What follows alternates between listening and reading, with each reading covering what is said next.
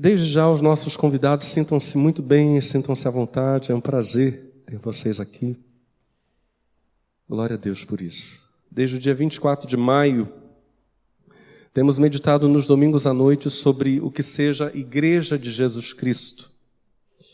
Naquele domingo, 24 de maio, nós iniciamos a sequência de mensagens com estas palavras. Sem muita pressa, começamos hoje a meditar no que seja a Igreja de Cristo o meio de entrada na igreja, quais suas crenças, qual o papel da igreja em sua relação com o Estado, evidentemente do qual ela é parte, qual o seu trabalho. Dizia lá atrás: veremos a igreja como irmã, filha, mãe e esposa de Cristo. Pensaremos a dimensão coletiva do novo nascimento, a fé e a missão da nova sociedade humana, que é a igreja. E por fim veremos o trabalho, a crise e a vitória da igreja. Também foi dito naquele domingo inicial da sequência de mensagens, ou é, primeiro domingo da sequência, que quando pudéssemos apresentar esses elementos que acabei de citar aqui separadamente, assim o faríamos. Entretanto, muitas vezes eles seriam analisados juntos, pois que naturalmente são elementos que se sobrepõem. Ainda que didaticamente a gente tente, por vezes, separá-los para melhor compreensão, nem sempre isso será possível. Nesta noite, precisamos começar, começar a pensar no Cristo da igreja. Se a igreja é a igreja de Cristo, significa então que há um Cristo sobre ela, há um Cristo proprietário dela, que possui métodos próprios de expansão de sua igreja, que é também seu reino, distinto dos reinos do mundo. A mensagem hoje tem um, um grande aspecto, uma, um grande percurso histórico, ao final do qual conseguiremos visualizar a pessoa de Cristo. Mas é preciso que a gente faça o percurso juntamente até entendermos a fala profética sobre Jesus de Nazaré. Surpreendentemente, apesar de a Bíblia só começar a utilizar o termo igreja no Novo Testamento, em Mateus capítulo 16, 18, texto que foi estudado ontem na sala 1, é na voz dos profetas, muito antes de Mateus, que a igreja é anunciada. Um desses profetas é Isaías, filho de Amós. Antes de continuarmos na mensagem, pergunto: quantos e quantas nesta noite estão famintos, famintas pela palavra de Deus? Porque é essa palavra que transforma a nossa vida. É essa palavra que traz sentido para a nossa existência. Fora dessa palavra, nossa existência é puro vazio. Precisamos dessa palavra. Veremos aspecto histórico. Olha que interessante. Enquanto estivermos vendo história de Israel, história profética, Deus estará falando. É Sua palavra. Não examinaremos outra coisa senão Sua, sua palavra.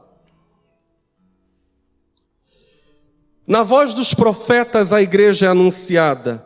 Um deles, Isaías filho de Amós. O Amós aqui não é o profeta Amós, profeta menor do finalzinho do Antigo Testamento, mas é apenas o pai de Isaías.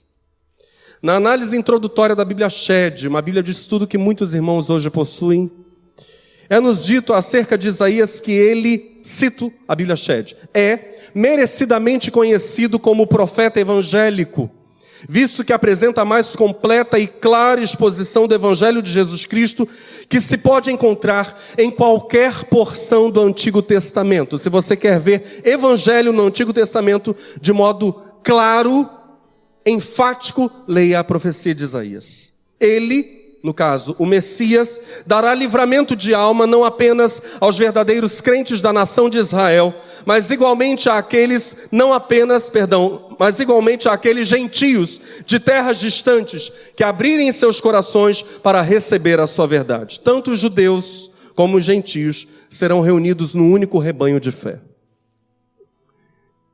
Isso está dito então como sendo tema abordado durante a profecia de Isaías em seus 66 capítulos. Antes de examinarmos os textos isaíticos ou isaianos, é essa terminologia, isaianos ou isaíticos, é fundamental entendermos a época, entendermos o contexto do profeta e, consequentemente, o contexto da sua profecia. Isaías começa a profetizar no finalzinho, talvez no último ano do reinado de Uzias, que também é chamado Azarias na Bíblia. Isso se dá, então, lá por volta de 750 anos antes de Cristo. É o final do reinado de Isaías, é o início do ministério isaítico. Isaías continua profetizando durante os 16 anos do reinado de Jotão, filho de Uzias. Isaías profetiza depois da morte de Jotão, mais 16 anos durante o reinado de Acais, filho de Jotão. Então já estamos aqui com 32 anos de profecia. Isaías segue sendo profeta durante os 29 anos do reinado de Ezequias, filho de Acais. E é possivelmente martirizado pelo brutal Manassés, filho de Ezequias, por volta dos anos 700, e aqui há um problema na cronologia, entre 700 e 680 anos antes de Cristo. Ou seja, Isaías profetizou por cerca de 40 a 60 longos anos. Por isso ele é chamado de profeta maior. A duração do seu ministério é muito extensa. Por um longo tempo, esse homem de Deus está profetizando. A Bíblia silencia sobre a relação de Isaías com o rei Jotão. A Bíblia diz para nós que Jotão foi um homem piedoso, um homem temente a Deus. Ao contrário de Jotão, a Bíblia nos dá muitos detalhes sobre a relação de Isaías com o filho de Jotão, Acais, que odiou e perseguiu Isaías. Mas, ao contrário de Acais, Ezequias, filho de Acais, torna-se amigo, honra e respeita Isaías. Se o chamado de Isaías aconteceu lá por volta dos seus 25 anos de idade, e a gente estima esses 25 anos porque era a idade em que um homem judeu podia começar a exercer o sacerdócio, se entendermos agora o ministério profético como um ministério ao lado do ministério sacerdotal, talvez Isaías tenha iniciado então o seu chamado, cumprido o seu chamado a partir dos 25 anos de idade. Isaías teria sido martirizado aproximadamente com 85 anos. Depois de ter, por exemplo, falado em detalhes a famosíssima profecia de Isaías 53, falado em detalhes sobre a paixão de Cristo. Então, iniciamos a mensagem nos localizando no tempo. Estamos por volta do período que vai do ano 740 a.C. a 680 a.C. Esse é o tempo de Isaías. Isaías está profetizando para uma nação que está dividida em dois grandes reinos. O reino do norte, chamado Israel, cuja capital é Samaria, e o reino do, reino do sul, chamado Judá, cuja capital é Jerusalém. Enquanto Isaías está profetizando no sul, Oséias profetiza no reino do norte. E Miqueias, durante esses mais ou menos 40 anos de Isaías, também está profetizando junto com Isaías no reino do sul. Miqueias é um homem do campo, é boieiro ou boiadeiro. Isaías é um homem da cidade, é da capital. Miqueias é um homem simples. Isaías o texto profético insinua para nós que ele é membro de uma família próspera, influente de Jerusalém, a capital do Reino do Sul. Dos muito, muitos temas que Isaías irá abordar ao longo do seu enorme ministério profético, nós poderíamos agrupar toda a sua profecia em três grandes núcleos. O primeiro deles é o apelo forte, veemente à justiça social. Isaías fala por diversas vezes contra a opressão, incentiva a prática do bem, a ajuda aos oprimidos, aos órfãos, às viúvas. Isso é um dos grandes temas na mensagem de Isaías. Segundo grande tema, o abandono dos ídolos, do culto pagão e o apego ao Senhor. Antes de avançarmos nessas coisas, eu quero ler para vocês, por exemplo, uma fala de Isaías, no capítulo 1, verso 17. Aprendam a prática do bem, aprendam a ser justos, a ajudar os oprimidos, os órfãos e as viúvas. Agora cito fala de Isaías sobre abandonarem o culto pagão, apegarem-se ao Senhor e só ao Senhor. Isaías 14, verso 32 diz assim na parte final: O Senhor fundou Sião. Sião é o local onde estava instalado o templo de Jerusalém. O Senhor fundou Sião e determinou que os oprimidos do seu povo encontrem um refúgio dentro dos seus muros. Diga comigo: Sião é o lugar de refúgio para os oprimidos. Esse é o segundo grande núcleo da mensagem profética de Isaías. Terceiro e último grande núcleo profético de Isaías, Isaías, o Messias. O Messias e o seu reino. E aqui nós nos encaixamos perfeitamente. Isaías é o profeta que fala extensivamente sobre a vinda de Cristo, sobre seu ministério terreno e sobre a igreja. Isaías 49, versos 5 e 6 diz assim: E agora, o Senhor que me formou desde o ventre de minha mãe para o servir, ele que me mandou restaurar para si os descendentes de Jacó e me deu força para cumprir essa tarefa e me honrou com isso, diz: Tu farás mais do que restaurar as tribos de Jacó para mim e reunir os restantes de Israel. Farei de ti uma luz para as nações do mundo, para seres a minha salvação até aos recantos mais longínquos da terra. Esse é o Messias. Nós podemos nos situar agora também no contexto da nação de Israel. O que estava acontecendo naqueles dias em Israel e no mundo conhecido de então? Qual era o contexto político social de Isaías, o profeta? Para entendermos a fala de Isaías sobre Cristo e igreja. Estamos juntos? Naqueles dias, o império chamado Neo-Assírio, é o império assírio no seu auge. É o momento em que a Síria torna-se a nação possivelmente mais poderosa da terra. Uma supremacia que dura 300 anos três séculos de poderio. De 934 a.C. até 608 a.C., a Assíria está dominando o mundo. Esse império neo-assírio terá uma capital chamada Assur. Mais tarde, outra capital conhecida de nós, local aqui o profeta Jonas foi enviado por Deus, a grande cidade de Nínive. A capital da Assíria nos tempos de Isaías era Nínive.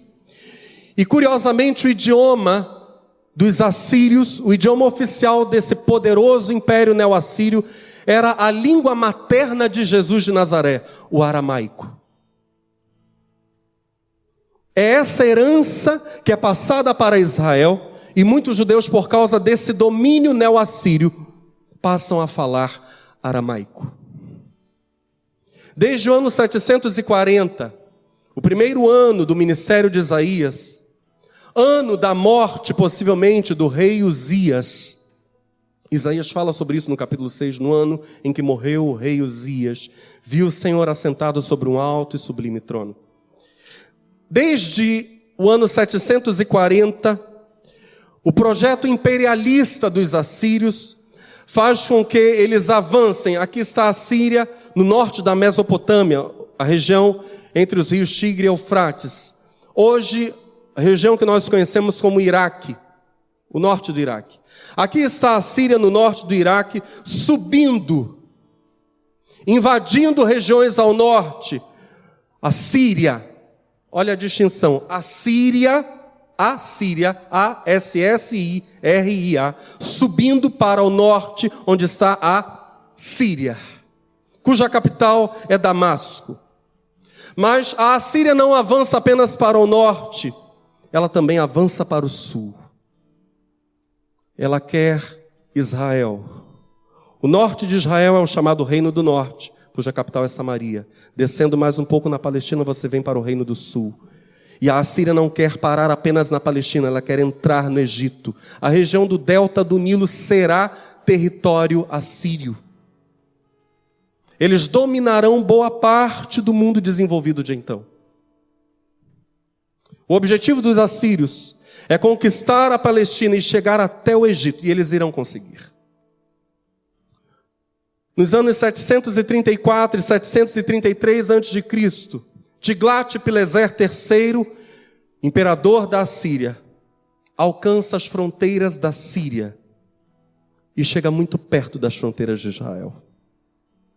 Por causa dessa ameaça, Círus e Reino do Norte Israel fazem uma aliança anti-assíria. O tempo passa e esses dois reinos, Síria e Reino do Norte, para se defender da Síria, começam a fazer negociação com o Reino do Sul. Nesse momento, o rei do Sul é Acais, filho de Jotão, o ímpio Acais. Querem fazer uma aliança com Acais para que ele também faça parte do bloco anti-assíria. Esse momento na história é chamado de Guerra Ciro-Israelita. É isso, é nesse contexto que Isaías está sendo levantado por Deus. Em vez de se unir a Samaria, capital do norte de Israel, em vez de se unir a Damasco, capital da Síria, Jerusalém, capital do Reino do Sul, faz a aliança justamente com o invasor assírio, com Tiglat-Pileser III. Essa será a aliança que Acais firmará. E por causa disso, Rezim, rei da Síria, e Peca, o nome dele é esse mesmo, Peca, rei do reino do norte Israel, irão invadir Judá para forçar Acais a mudar de lado. Você tem que se unir a nós contra a Síria, não se unir à Síria contra nós. Eu quero ler um pouco dessa história para vocês conforme contada a nós no segundo livro dos Reis, no capítulo 16. Acais tinha 20 anos de idade quando começou a reinar e governou 16 anos em Jerusalém. Não fez o que é agradável aos olhos de Yahvé, seu Deus, como havia feito Davi, seu antepassado. E no, nas veias de Acais corria o sangue de Davi, ele era ancestral. Imitou a conduta de alguns reis de Israel e chegou a fazer passar seu próprio filho pelo fogo. Sacrifício humano Acais fez, seguindo as tradições e costumes das nações pagãs que Avé havia expulsado de diante dos filhos de Israel. Ofereceu sacrifícios e incenso nos lugares altos, nas colinas e debaixo de toda árvore verdejante. Então subiu Rezim, rei da Síria, com Peca, filho de Remalias, o rei do reino do norte, rei de Israel, a Jerusalém para pelejarem contra ela. Cercaram Acais, porém não puderam prevalecer contra ele. Verso 7. Acais enviou mensageiros a Tiglat-Pileser da Assíria, clamando: Eu sou teu servo e teu filho. Sobe e livra-me do poder do rei da Síria e do poder do rei de Israel, que se levantaram contra mim. Tomou Acais a prata e o ouro que acharam no templo, ou que se acharam no templo de Yahvé e nos tesouros da casa do rei, e mandou de presente ao rei da Síria.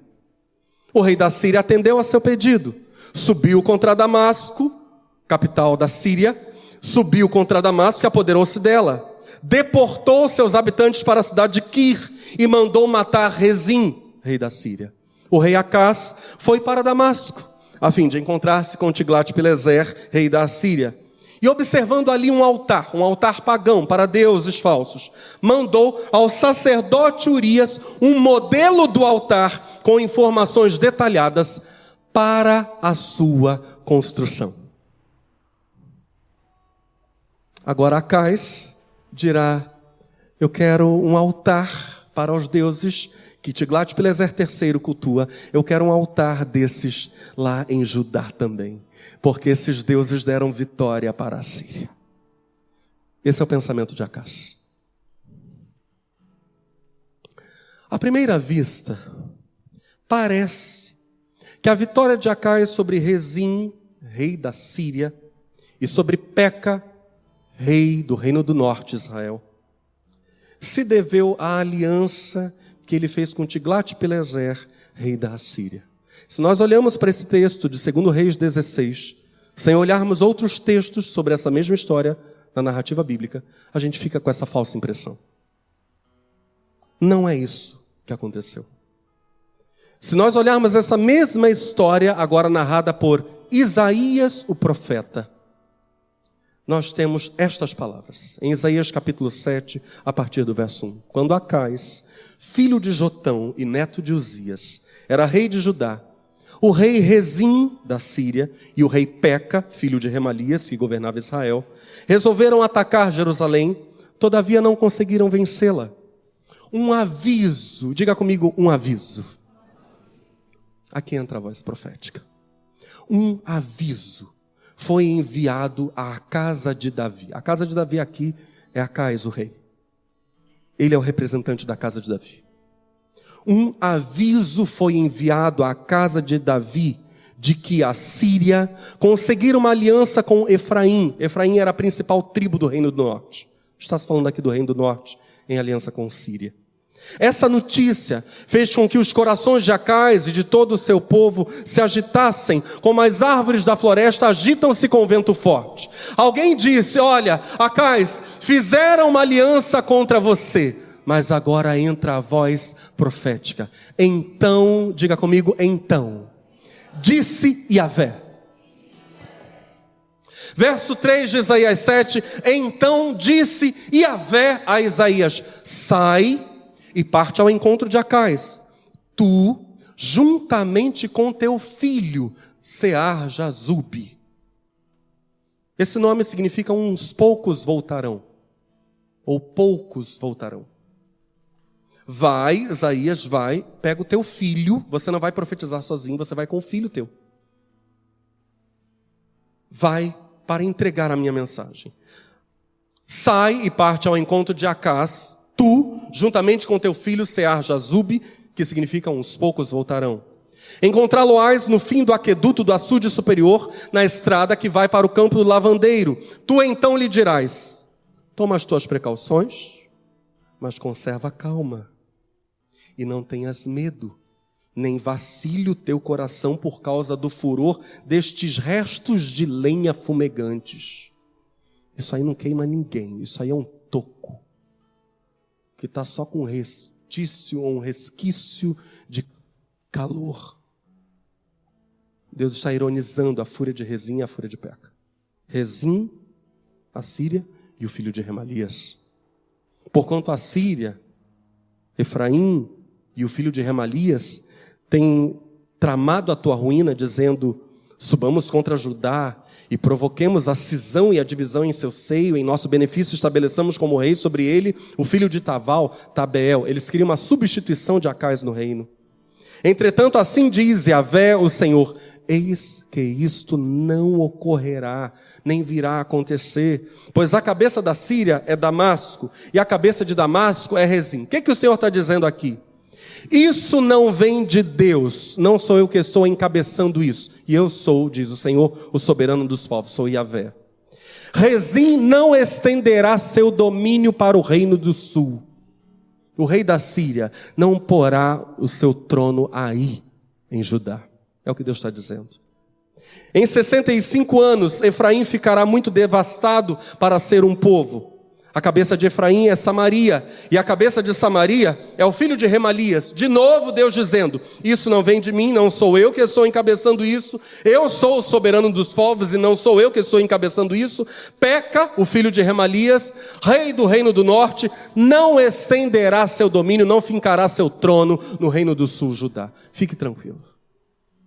Agora veja o final da fala de Isaías: Se não o crerdes não vos mantereis firmes. É para crer. Se vocês não crerem a casa, vocês não subsistirão. Agora presta muita atenção nisso. O texto diz que o Senhor vai levantar o profeta Isaías para falar com Acais, dentre outras coisas por este motivo, porque Deus fizera uma aliança com Davi e Acais tinha o sangue do rei. Deus fizera uma aliança com Davi, ancestral do rei Acais. Deus poderia prontamente entregar o ímpio Acais a Rezim, rei da Síria, e a Peca, rei do reino do norte, Israel. Mas Deus não o fez. Deus tinha uma aliança, primeiro com Davi. Estava comentando com minha esposa antes de vir para cá. Deus é misterioso, meus irmãos. Sabe há quanto tempo Deus tinha firmado aliança com Davi? Sabe qual a distância em anos de Davi para Acais? Aproximadamente 250 anos. Sabe o que é alguém firmar uma palavra porque há 250 anos prometeu a alguém, a outro alguém, o teu trono jamais cairá. Eu estabeleci a tua linhagem, Davi. Esse é o trato de Deus com Davi. De certo modo, eu digo isso com muito temor, nós não conhecemos o Senhor. 250 anos são a metade da história do Brasil. Mais ou menos. Deus tem um trato. Podem se passar séculos, ele vai cumprir o que ele tratou.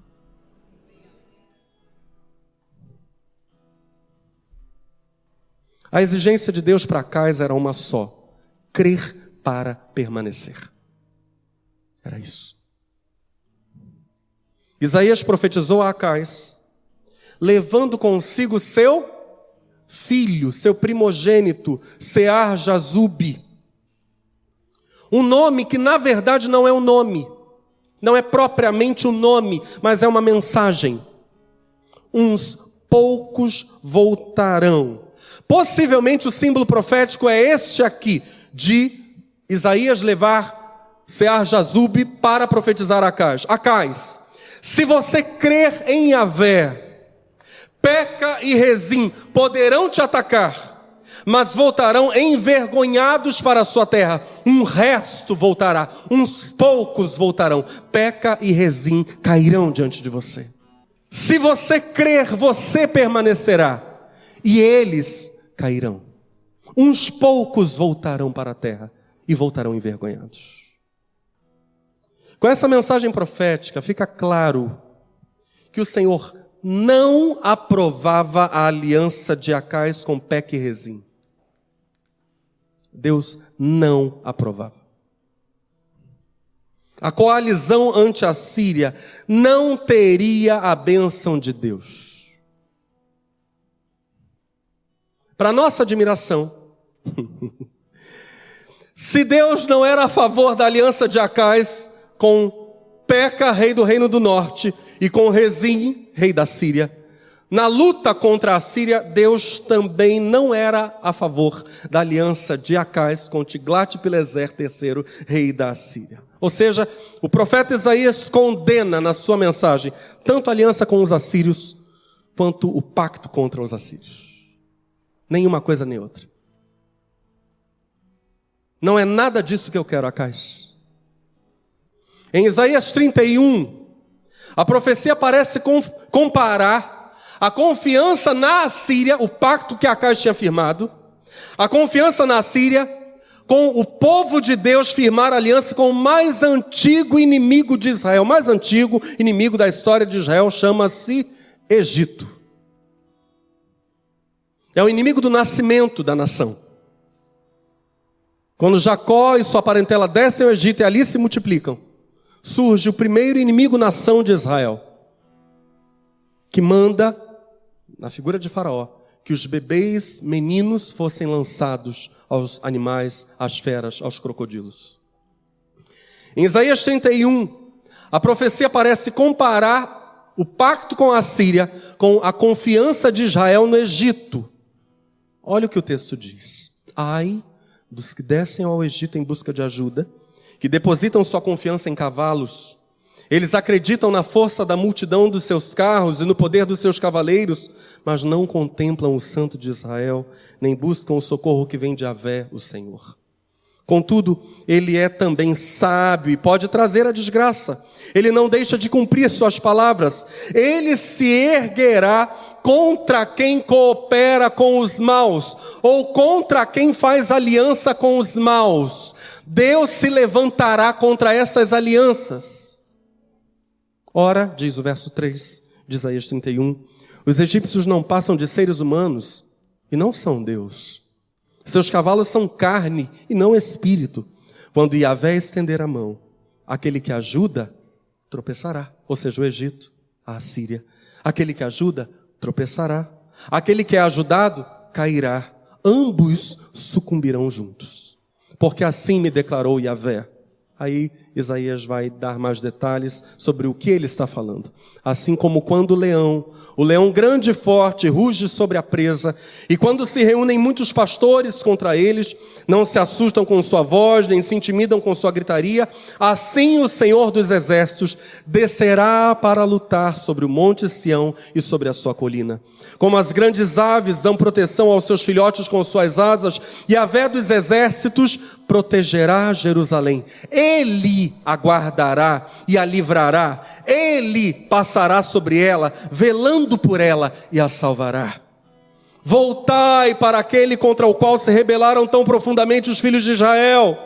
Porquanto naqueles dias todos se desfarão dos seus ídolos de prata e dos seus ídolos de ouro que as vossas mãos pecaminosas construíram para vós mesmos. Então a Assíria cairá ao fio da espada, mas não por uma simples espada humana, a espada eterna a devorará. Todos fugirão da espada eterna, e os seus jovens serão sujeitos a trabalhos forçados. Algo bem típico quando um povo conquistava outro povo na antiguidade. Sua fortaleza cairá por terra por causa do pavor. Ao verem a bandeira da batalha, seus líderes entrarão em pânico. Assim diz Yahvé o Senhor, cujo fogo sagrado está em Sião, cuja fornalha está em Jerusalém. Aleluia. Nesta noite nós cantamos que Avé é o Todo-Poderoso, e Ele é. Neste momento da história, e sempre. Neste momento da história, preste muita atenção, e sempre. Quem quisesse ir com Yahvé, quem pretendesse seguir o Espírito e não a carne, teria que confiar na palavra profética.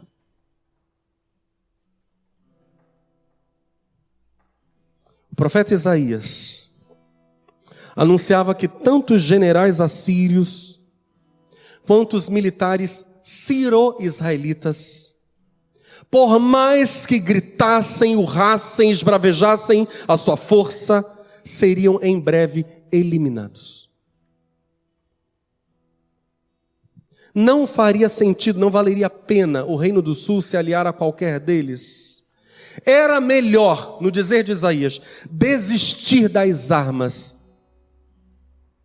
e confiar na palavra. Esse era o desafio. Desistam das armas.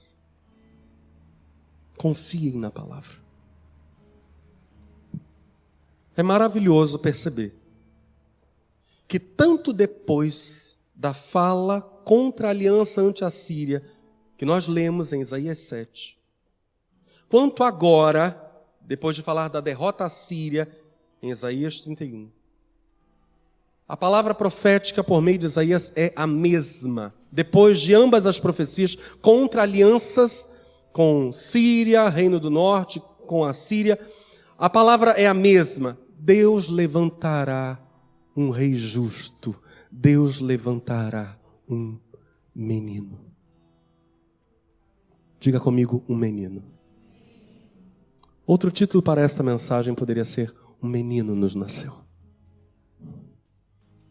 Isaías capítulo 7, versos 10 a 16. Depois da fala contra a aliança com Peca e com Rezim. Isaías olha para Acais, não sabemos se ele ainda está com seu filho, Sear Jazub ao lado. Mas Isaías chega a Acais e diz: peça um sinal a Deus. Um sinal de que Peca e Rezim não prosperarão. Um sinal de que apenas um resto voltará, para que você saiba que apenas um resto voltará. Meu filho Sear Jazub. Peça um sinal. E Acais reage desta maneira: ele se esquiva. Ele diz: Não, eu não vou pedir sinal nenhum. Quando a gente olha para a narrativa e para o comportamento de Acais com Isaías, fica muito claro o porquê de ele não ousar pedir sinal. O pretexto que ele usa é: eu não vou querer tentar Deus. Mas, na verdade, na verdade, ele não quer se comprometer a crer, porque se ele se comprometer em crer, ele não poderá fazer nenhuma aliança. Ele está sendo apenas político aqui diante do profeta. Ele diz: Não, não vou fazer isso, não vou tentar Deus. Isaías fica irado e diz: Não basta a vocês causarem problemas a seres humanos, vocês, ó casa de Davi, vocês agora também querem irritar o meu Deus. E aí Isaías fecha com chave de ouro no verso 14 do capítulo 17, capítulo 7, dizendo: Sabei que o Eterno, o Senhor, Ele mesmo vos dará um sinal. Eis que a Virgem ficará grávida e dará à luz um filho, e o nome dele será Emanuel, Deus conosco. Preste muita atenção. Quanto à mulher, quanto à mulher, a virgem aqui, certamente surgiu uma discussão, é, permitam-me dizer, quase que infantil dentro da teologia a respeito da identidade da mulher. Alguém dizendo que seria a esposa do profeta. Certamente não é a esposa do profeta, pois ele já tinha um filho, Sear Jazub. Certamente não é apenas uma jovem e eu estou citando aqui a alta crítica alemã, que vai dizer que não é necessariamente uma virgem, é apenas uma jovem.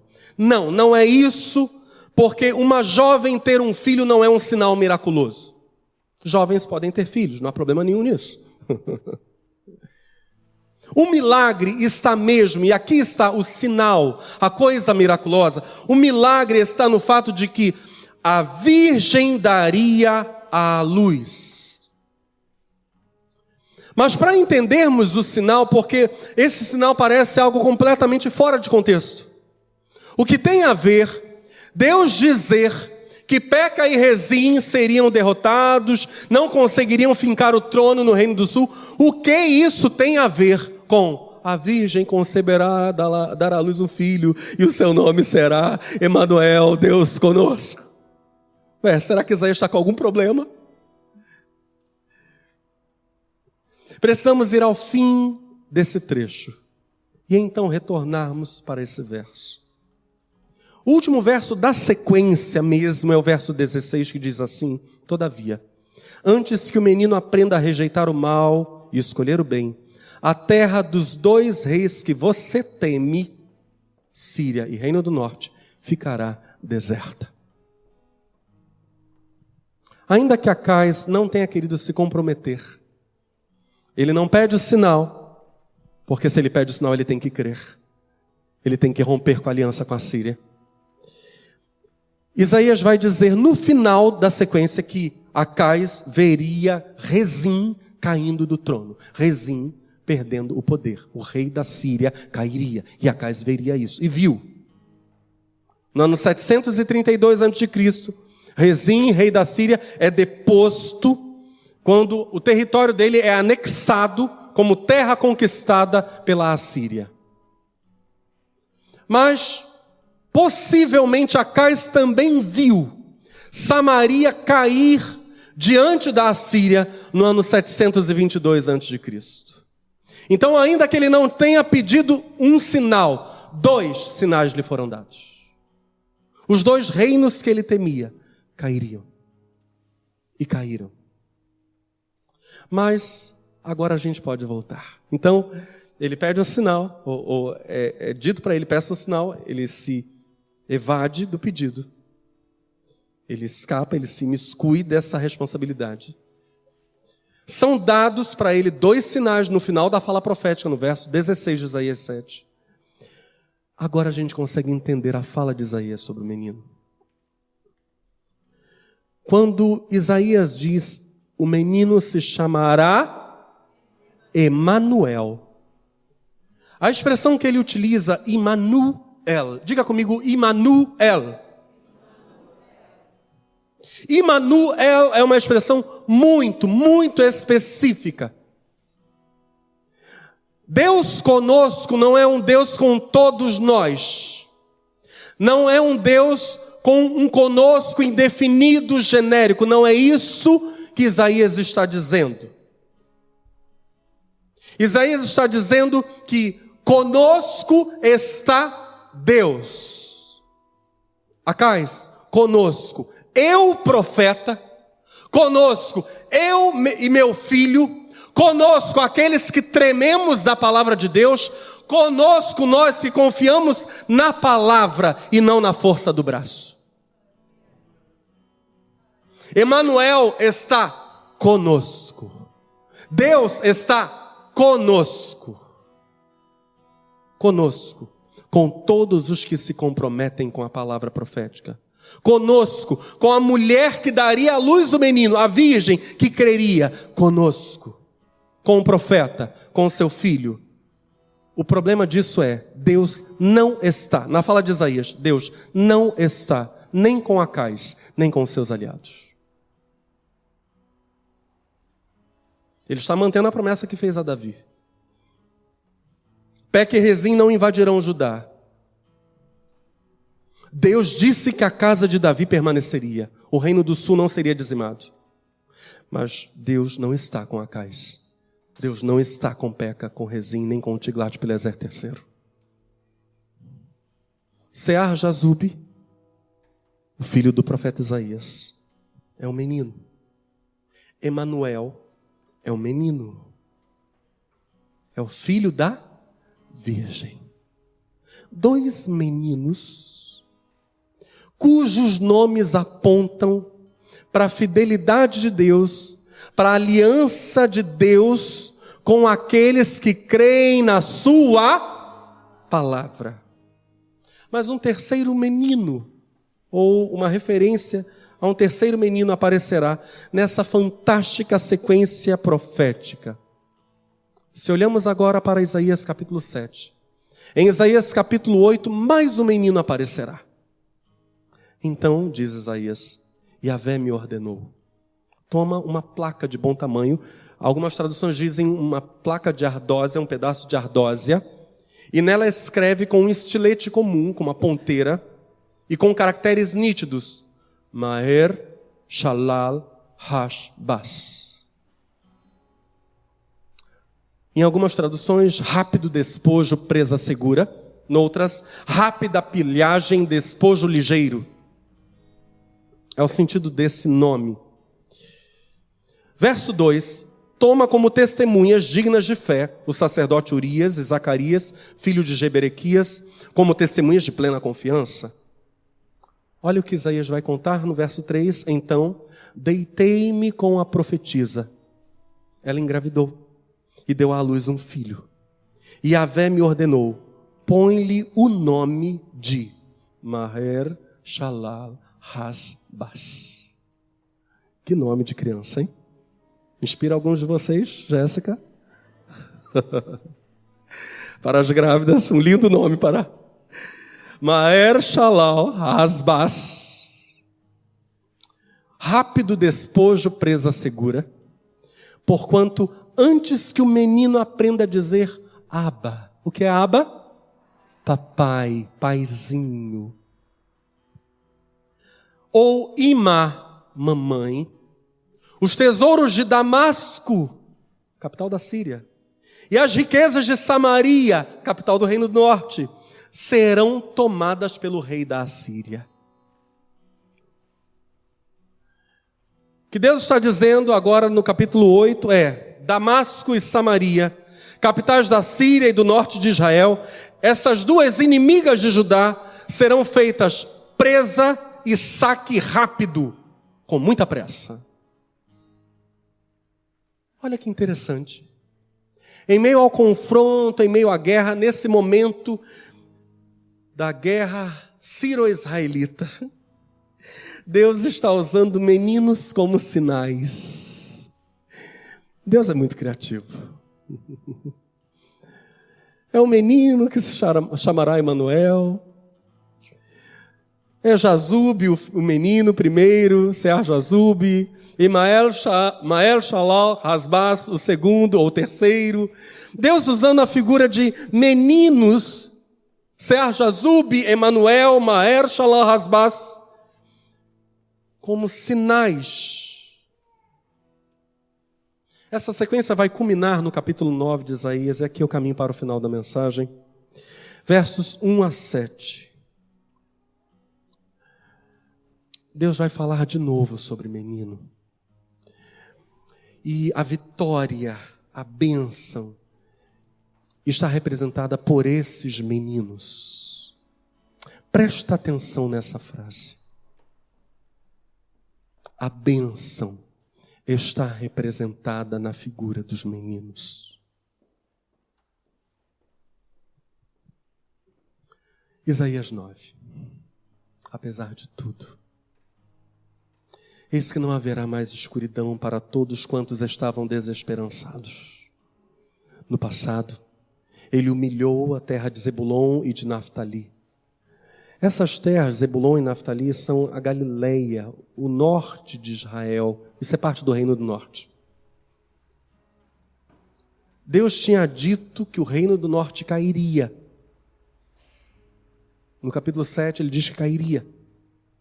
Agora, no capítulo 9, ele está dizendo, mas eles não, ficam, não ficarão para sempre caídos. Volto à leitura. Apesar de tudo, eis que não haverá mais escuridão para todos quantos estavam desesperançados. No passado, ele humilhou a terra de Zebulon e de Naftali. Contudo, no futuro cobrirá de glória a Galileia dos gentios, o caminho do mar, o além do Jordão o distrito das nações. O povo que andava em trevas viu uma grande luz. Sobre os que habitavam na terra da sombra da morte, resplandeceu a luz. Multiplicaste o povo, deste-lhes grande alegria.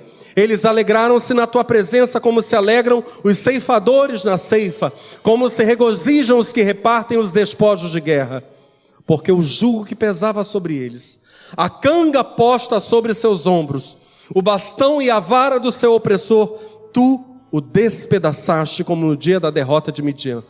Os midianitas foram vencidos por Deus sem que houvesse braço humano agindo contra eles. Foi Deus diretamente quem os venceu. Agora o Senhor está dizendo que novamente a vitória virá, não pelo braço humano, mas pela intervenção direta do Senhor.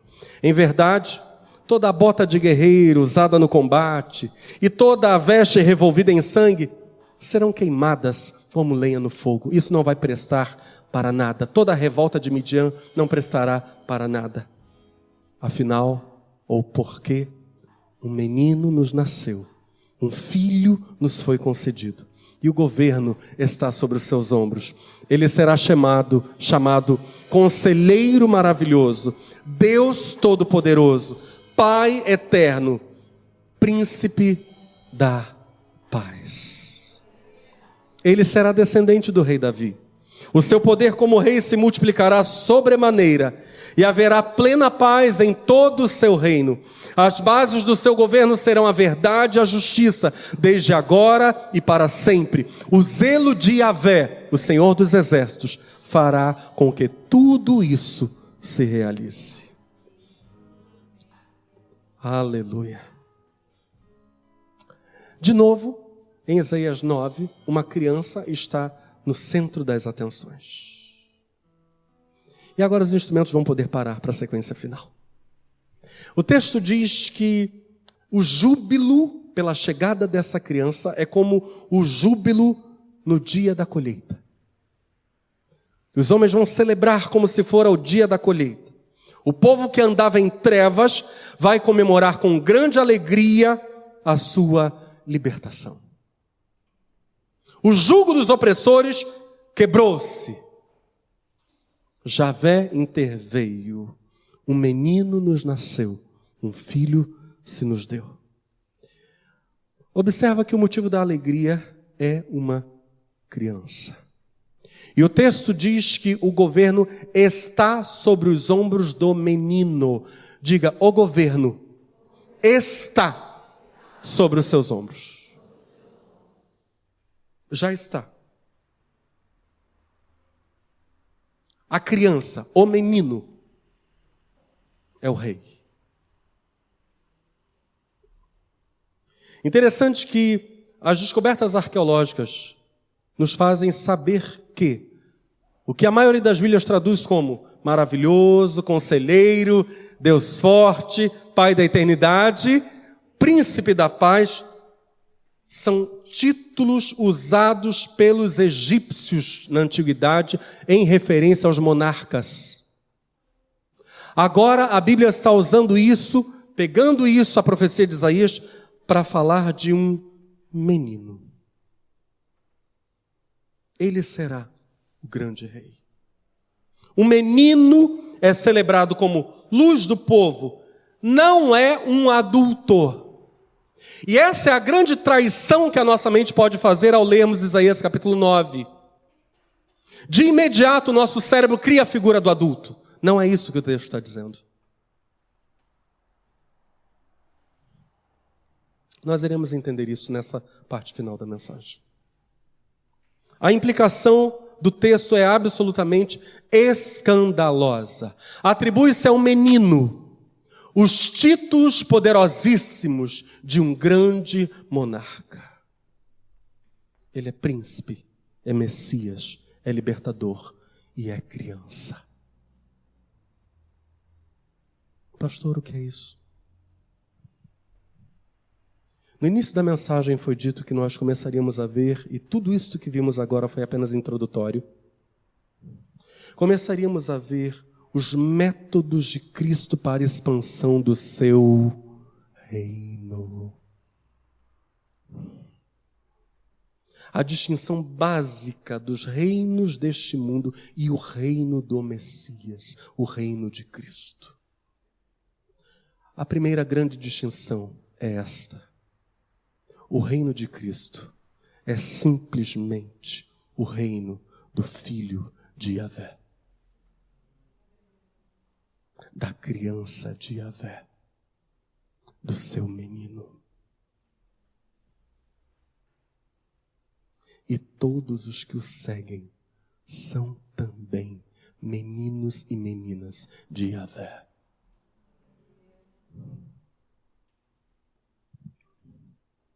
Marcos 14, 36 vai dizer para nós que ele vence como menino. Ah, papai! Todas as coisas são possíveis para ti. Paizinho, papai, afasta de mim este cálice. Todavia não seja o que eu desejo, mas sim o que tu queres. Quem vence é o menino.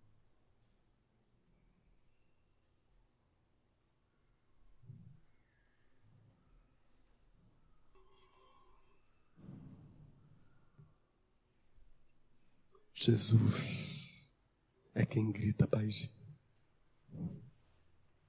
Jesus, durante a paixão, é o menino gritando: Papai,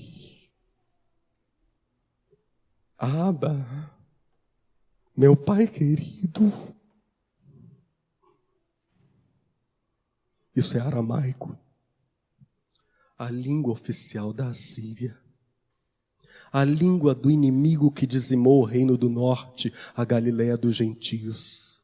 Mas agora, nessa mesma língua, o Galileu, o Jesus criado em Nazaré, fala com o Pai, se revela seu menino e vence o mal. É um retorno a Isaías. Abba. Um relacionamento íntimo entre pai e filho. Um relacionamento íntimo que fala da igreja como filha no filho de Deus. Um relacionamento íntimo que fala da absoluta segurança que o povo da palavra tem, seguindo o grande príncipe da paz, o pequeno, o filho.